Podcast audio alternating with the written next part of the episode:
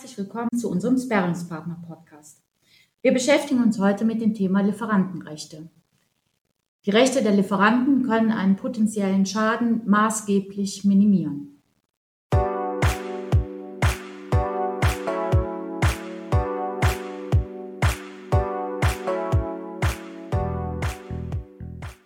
Guten Tag, mein Name ist Silvia Schwarzer. Ich bin Senior Special Risk Managerin in der Abteilung Special Risk Management. Ich beschäftige mich seit vielen Jahren mit Unternehmen, die in eine Restrukturierungs- und Sanierungssituation geraten sind. Unser heutiger Podcast beschäftigt sich mit den Fragen, welche Lieferantenrechte gibt es? Wie entstehen diese? Und wie können diese durchgesetzt werden? Was ist ein Lieferantenpool überhaupt? Dazu habe ich mir Unterstützung geholt mein Kollege Rolf, mit dem ich schon seit vielen Jahren zusammenarbeite, und Herrn Dr. Carsten Müller-Salz, mit dem wir ebenfalls schon seit vielen Jahren in der Abwicklung von Lieferantenpools zusammenarbeiten. Guten Tag in die Runde. Mein Name ist Rolf Breuer. Ich bin seit vielen Jahren im Bereich Special Risk Management tätig und ähm, seit einiger Zeit auch äh, speziell und verstärkt mit dem Thema Recovery, das heißt Rückflüsse und ähm, da kommen wir gleich auch schon ähm, Thema Eigentumsvorbehalt. Das ist ein sehr wichtiges Thema, was uns nachher bei dem Rückflussgenerierung helfen wird. Aber nun übergebe ich zunächst mal zu meinem Sitznachbarn, Herrn Dr. Müller-Salz. Guten Tag, mein Name ist Carsten Müller-Salz. Ich bin seit knapp 20 Jahren äh, Rechtsanwalt und auch im Bereich Insolvenzrecht tätig. Seit äh, 2012, also jetzt auch schon seit zehn Jahren, beschäftige ich mich im Kern meiner Tätigkeit mit der Durchsetzung von Lieferantenrechten in der Insolvenz. Und das ist auch die Schnittstelle äh, meiner Tätigkeit, die Schnittstelle, die ich zu Silvia und Rolf habe in meinem Tagesgeschäft. Vielen Dank, Carsten. Vielen Dank, Rolf. Aber vielleicht fangen wir einfach ganz von vorne an. Welche Rechte hat der Lieferant überhaupt? Wichtig ist, dass man äh, festhält, dass nicht per se Lieferantenrechte bestehen, sondern sie bestehen eben nur dann, wenn Lieferanten sich mit ihren Abnehmern, mit ihren Kunden darauf verständigen, dass Lieferantenrechte bestehen. Ich glaube, das ist ein ganz wichtiger Hinweis zum äh, Beginn dieser äh, Post, dieses Podcasts, dass eben die Parteien tätig werden müssen. Einfach nur das Ausliefern von Ware führt nicht zum Bestehen von Lieferantenrechten. Es ist ja üblich in der Wirtschaft, dass eine Ware geliefert wird, ohne dass gleich bezahlt werden muss, wie an der Kasse beim Privatkunden. Das heißt, es wird ein Lieferschein unterschrieben und die Rechnung wird später gestellt. So, das Risiko, dass das Geld auch eingeht, äh, geht immer einher mit der Lieferung unter einem Recht, und zwar einem Recht des Eigentumsvorbehaltes, das besagt, dass die Ware bis zur endgültigen Bezahlung, bis zur vollständigen Bezahlung im Eigentum des Lieferanten bleibt. Und da haben wir schon den wesentlichen ähm, ersten Knackpunkt. Ähm, wir reden hier von dem einfachen Eigentumsvorbehalt. Das heißt, wenn eine Ware geliefert wird an einen Abnehmer und sie wird nicht verändert, dann bleibt sie im Eigentum des Lieferanten bis zur vollständigen Bezahlung. Wir können das so vorstellen, wenn zum Beispiel Jeanshosen ähm, produziert werden oder Stoffhosen, nehmen wir eine ganz klassische Stoffhose, die geliefert wird und die ähm, geht dann, wenn das vereinbart ist, ähm, erst in das Eigentum des Abnehmers über, wenn diese komplett bezahlt ist. So, jetzt kann es aber sein, dass viele, viele äh, Hosen geliefert worden sind und nur eine einzige Hose ähm, bezahlt worden ist. Um sich da abzusichern, auf Seiten des Lieferanten mit dem Abnehmer kann vereinbart werden, dass der Eigentumsvorbehalt erweitert vereinbart wird. Das heißt, dass der Eigentumsvorbehalt, das Eigentum auf alle Hosen, auf alle Stoffhosen übergeht, bis die komplett bezahlt sind. Das heißt, der Abnehmer ist erst im Eigentümer aller Stoffhosen, wenn auch alle des gleichen Lieferanten bezahlt worden sind. Nun wissen wir alle, dass eine Hose produziert werden muss. Eine Hose besteht nicht nur aus Stoff, da muss ein Reißverschluss rein, da müssen Knöpfe rein auch. Wenn nun zum Beispiel ein äh, Stoff geliefert wird für die Hose, dann wird der von äh, Lieferanten an Abnehmer geliefert, der die Hose produziert. Dann wird auch, äh, wenn Knöpfe geliefert äh, in der Menge, dann Reißverschlüsse geliefert. Und ähm, aus diesen Produkten wird insgesamt ein neues Produkt gefertigt, entsteht. Und ähm, der einfache Eigentumsvorbehalt, der liegt aber de facto sobald ein Produkt verändert wird. Dagegen kann sich der Lieferant schützen, indem er weiterhin den verlängerten Eigentumsvorbehalt vereinbart. Das heißt, obwohl das gelieferte Produkt, sprich der Stoff oder der Reißverschluss oder die Knöpfe, insgesamt zusammengefügt werden und nicht mehr als Einzelware vorhanden sind, geht das Eigentum in der Höhe der Forderung an neuen Produkt über. Und dann reden wir hier im Zusammenhang von dem verlängerten Eigentumsvorbehalt. Rolf, das hört sich wahrscheinlich für diejenigen, die das jetzt zum ersten Mal hören, ähm, sehr komplex an. Und wahrscheinlich drängt sich auch die Frage auf, ähm, wenn diese Rechte möglich sind, was muss ich tun als Lieferant, um zu diesen Rechten zu kommen? Lieferantenrechte entstehen durch Vereinbarungen zwischen dem Lieferanten und dem Abnehmer. Typischerweise erfolgt das in der Form von allgemeinen Geschäftsbedingungen, Lieferbedingungen, die die Lieferanten an ihre Abnehmer übersenden. Da müssen dann entsprechende Klauseln drin stehen, dass man sich eben dann Eigentum vorbehält, einen einfachen Eigentumsvorbehalt oder aber auch diesen äh, erweiterten Eigentumsvorbehalt, den du gerade erläutert hast, Rolf, bis hin zur Verlängerung, dass sie also mit Eigentum an verarbeiteter Ware und auch an, an Forderungen bekommen, die dort im weiteren Geschäftsbetrieb des Abnehmers entstehen. Das äh, große Thema ist immer, wie beziehe ich allgemeine Geschäftsbedingungen wirksam ein? Äh, hier ist insbesondere die, die Frage, dass äh, insbesondere große Unternehmen, große Kunden eigene Einkaufsbedingungen verwenden und dort oben reinschreiben, dass eben nur die Einkaufsbedingungen des Kunden gelten und der äh, Lieferant versucht dann mit seinen allgemeinen Geschäftsbedingungen dagegen äh, zu schreiben. Dann kollidieren diese ähm, AGBs der beiden Parteien. Und das ist ein juristisches Problem, weil nämlich, wenn diese AGBs, diese allgemeinen Geschäftsbedingungen kollidieren, keine der beiden äh, Vertragsbestandteil wird, weil man sich eben gerade nicht in dieser Frage geeinigt hat. Äh, vor dem Hintergrund ist es ähm, sehr wichtig, dass man sein Augenmerk darauf legt, dass man sich mit seinem Kunden darauf verständigt, was gelten soll. Und hier insbesondere meine Empfehlung, äh, Lieferanten AGBs und auch Einkaufs-AGB enthalten häufig seitenweise sehr detaillierte Regelungen, was wie wo wann zu gelten hat. Ähm, tatsächlich ist aber unsere Erfahrung, dass diese ganzen Detailregelungen über äh, wer hat wann was zu bestätigen, welche Lieferung eingegangen ist und so weiter, das wird tatsächlich vom, vom Alltag überlagert. Die Ware wird geliefert, sie wird abgenommen, sie wird in der Regel dann auch nach äh, einem gewissen Zahlungsziel bezahlt. Das ist das schwingt sich ein, eine gewisse äh, Geschäftspraxis entsteht da zu dieser, in, in dieser Kundenbeziehung. Ähm, insofern sind diese Regelungen im Detail wichtig sicherlich, aber äh, wenn es dann äh, zum, zum Schwur kommt, das ist also wenn ein Zahlungsausfall droht, dann äh, ähm, fokussiert man sich immer stärker auf diese Sicherungsrechte, die beschriebenen Eigentumsvorbehaltsrechte und das ist eben, eben schwierig. Das heißt, man muss äh, tatsächlich darauf gucken, dass man mit dem Abnehmer, mit dem Kunden eine Vereinbarung findet und auf jeden Fall darauf hinwirkt, dass die äh, Sicherungsrechte, die skizzierten, anerkannt werden. das sollte man sich auch schriftlich geben lassen, dass der äh, Kunde bestätigt, dass er das zur Kenntnis genommen hat und auch anerkennt Sicherungsrechte. Denn wenn es hinterher schwierig wird und der in Zahlungsnot gerät, äh, dann wird es im Kern darum gehen, wem gehört die Ware? Ist sie, wenn sie verarbeitet ist, wenn sie schon verkauft ist, wem gehören die Forderungen? Äh, das heißt, es läuft darauf am Ende zu und darauf hinaus, dass man sich werthaltig absichert gegen einen Zahlungsausfall. Und das Ganze, was drumherum ist, ähm, so wichtig wie das ist, aber da bekommt man sich in der Regel darauf verständigt. Insofern mein dringender Rat, insbesondere in den Gesprächen mit Kunden einen Fokus auf die Sicherungsrechte zu legen.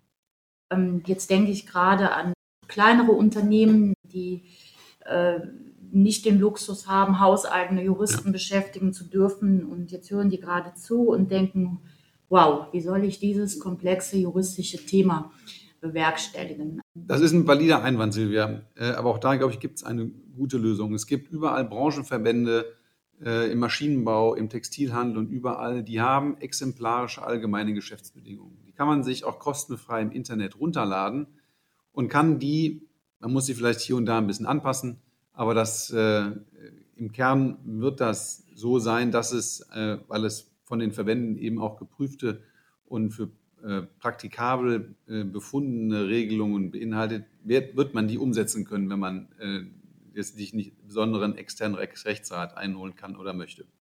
Kern ist, dass man mit diesem Stück Papier zu seinem Abnehmer geht, zu seinem Kunden geht und sagt, hier, lieber Kunde, das sind meine Lieferbedingungen, zu denen ich dir die Ware liefere. Lass uns darüber sprechen. Das Wichtige ist, dass man nicht einfach Zettel hin und her schickt, sondern dass man, und sei es nur eine Viertelstunde darauf verwendet, einmal sich mit seinem Abnehmer hinsetzt und sagt, was soll denn gelten? Ich liefere dir gerne auf Ziel, du kriegst 10, 15, 20, 30 Tage, weiß ich nicht, wie lange, teilweise branchenabhängig, auch länger Zahlungsziel. Aber das ist nur fair und ein Waffengleichheit, wenn ich im Gegenzug eben für dieses Zahlungsziel, was eine Erleichterung für dich ist, Sicherheit bekomme, dass ich hier Sicherungsrechte bekomme. Und das, wenn man sich mit denen äh, hinsetzt, müsste eigentlich dazu führen, dass man in diesem Punkt jeweils jedenfalls äh, äh sich durchsetzen kann, weil es nachvollziehbar ist, das Sicherungsbedürfnis besteht. Jetzt haben wir eingangs ja erwähnt, dass wir alle drei, wie wir hier zusammensitzen, ähm, das nicht erst seit gestern machen, sondern in der Konstellation schon seit vielen Jahren zusammenarbeiten. Das ist ein ganz guter Punkt, um auch nochmal ähm, zu erläutern, warum wir heute hier mit Carsten ähm, zusammensitzen dürfen. Wenn die Insolvenz als letzter unausweichlicher Schritt ähm, den Lieferanten und uns als Warenkreditversicherer konfrontiert, ähm, ist es ja nicht so ganz aussichtslos. Äh, wir müssen nicht die komplette Forderung zwangsläufig immer komplett ähm, abschreiben. Es gibt durchaus noch Möglichkeiten, ähm, den Schaden zu minimieren, ähm, zu begrenzen. Ähm, Silvia, das Ganze knüpft an an das, was wir vorher gesagt haben. Äh, wenn der Lieferant Sicherungsrechte vereinbart hat, dann ist seine Position im Insolvenzverfahren eine wesentlich günstigere, als wenn er eben äh, keine Sicherungsrechte vereinbart hat. Denn äh, Sicherungsrechte sind sogenannte Aus- oder Absonderungsrechte in der Insolvenz. Die sind bevorrechtigt und werden ähm, mit diesem Vorrecht bevorzugt bezahlt. Und der Lieferant bekommt dann eben nicht nur die äh, allgemeine Insolvenzquote, die hinten rauskommt, die, glaube ich, durchschnittlich bei irgendwas zwischen 4 und 6 Prozent liegt, sondern eben erheblich mehr abhängig davon, wie viel Umlaufvermögen im Zeitpunkt des Insolvenzantrages vorhanden ist. Äh, es hat sich in der Praxis herausgebildet, äh, sogenannte Lieferantenpools zu initiieren in äh, Insolvenzverfahren.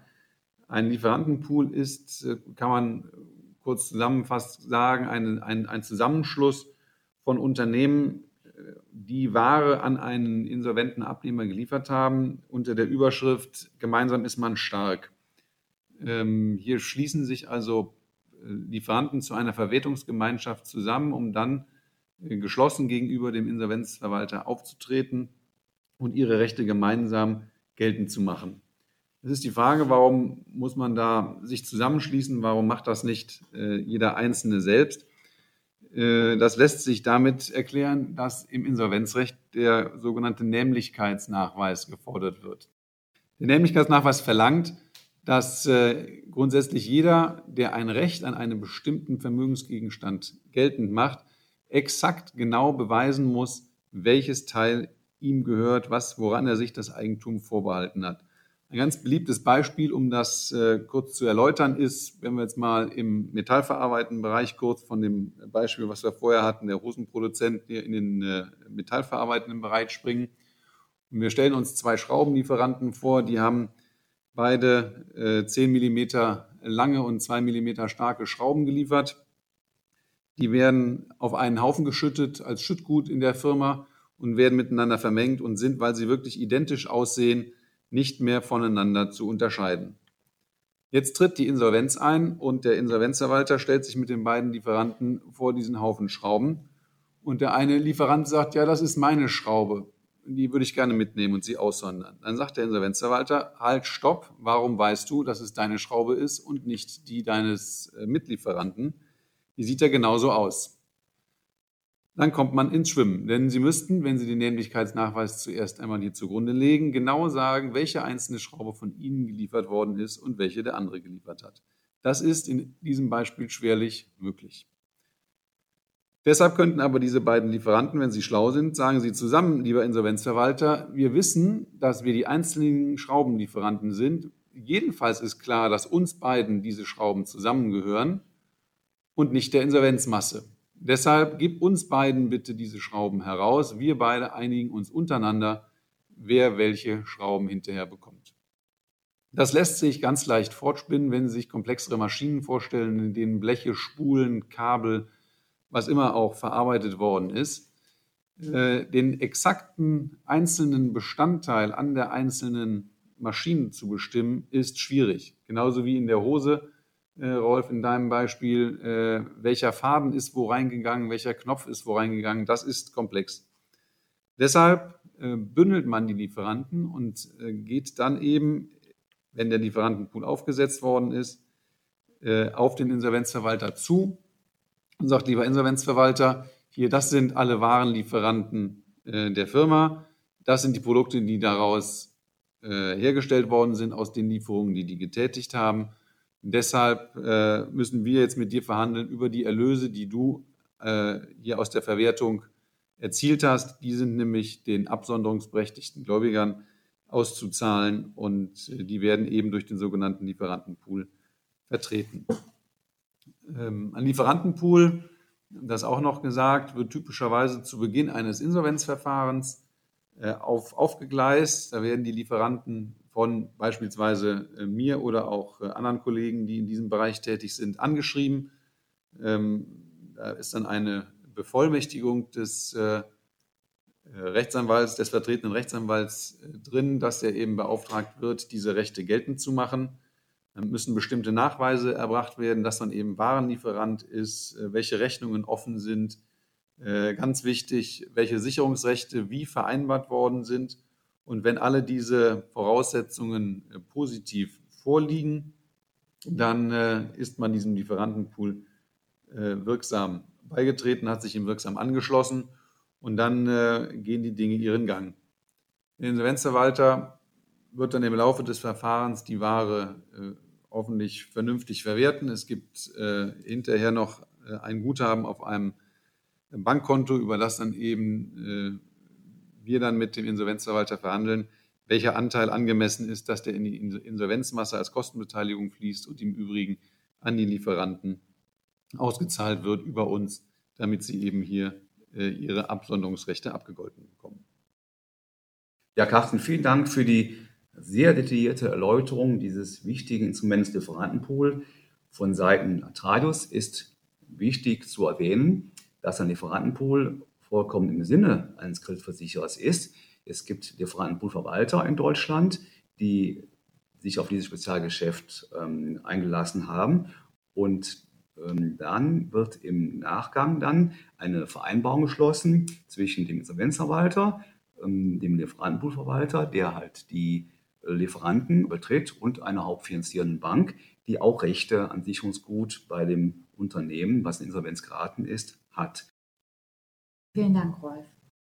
Aus meiner Sicht haben wir heute ein sehr spannendes ähm, Thema aufgegriffen. Ähm, welches sehr komplex ist, aber sicherlich auch sehr hilfreich war, um nochmal zum Ausdruck zu bringen, ähm, wie wichtig die Eigentumsvorbehaltsrechte ähm, in Lieferantenbeziehungen sein können, ähm, was sie uns für Möglichkeiten offerieren, wenn ein Insolvenzantrag unausweichlich geworden ist und dass wir hier schlichtweg einfach auch die Chance haben, Geld wieder zurückzuholen, was äh, scheinbar im ersten äh, Eindruck verloren schien. Lass uns noch einmal zusammenfassen und auf unsere Eingangsfragen zurückblicken. Es gibt Lieferantenrechte in Form von unterschiedlichen Eigentumsvorbehaltsrechten. Und wie wir eben gehört haben, ist es wichtig, dass Lieferantenrechte zwischen dem Lieferanten und dem Abnehmer vereinbart werden, weil dadurch entstehen erst die, die Rechte. Dabei hilft in vielen Fällen der Lieferantenpool, der Zusammenschluss von Lieferanten, um Schäden Ihres Unternehmens zu minimieren. Vielen Dank, Carsten. Vielen Dank, Rolf, dass ihr euch heute die Zeit genommen habt. Vielen Dank an unsere Zuhörerinnen und Zuhörer. Wenn Sie zu diesem komplexen Thema weitere Fragen haben, möchten wir Sie ganz herzlich einladen, uns direkt zu kontaktieren. Gerne können Sie sich auf unserer Website informieren, aber uns natürlich auch direkt persönlich ansprechen. Wir freuen uns auf weitere spannende Folgen, die sicherlich auch ganz viele Insolvenz, weitere insolvenzrechtliche Themen aufgreifen werden. Ganz herzlichen Dank und einen schönen Tag.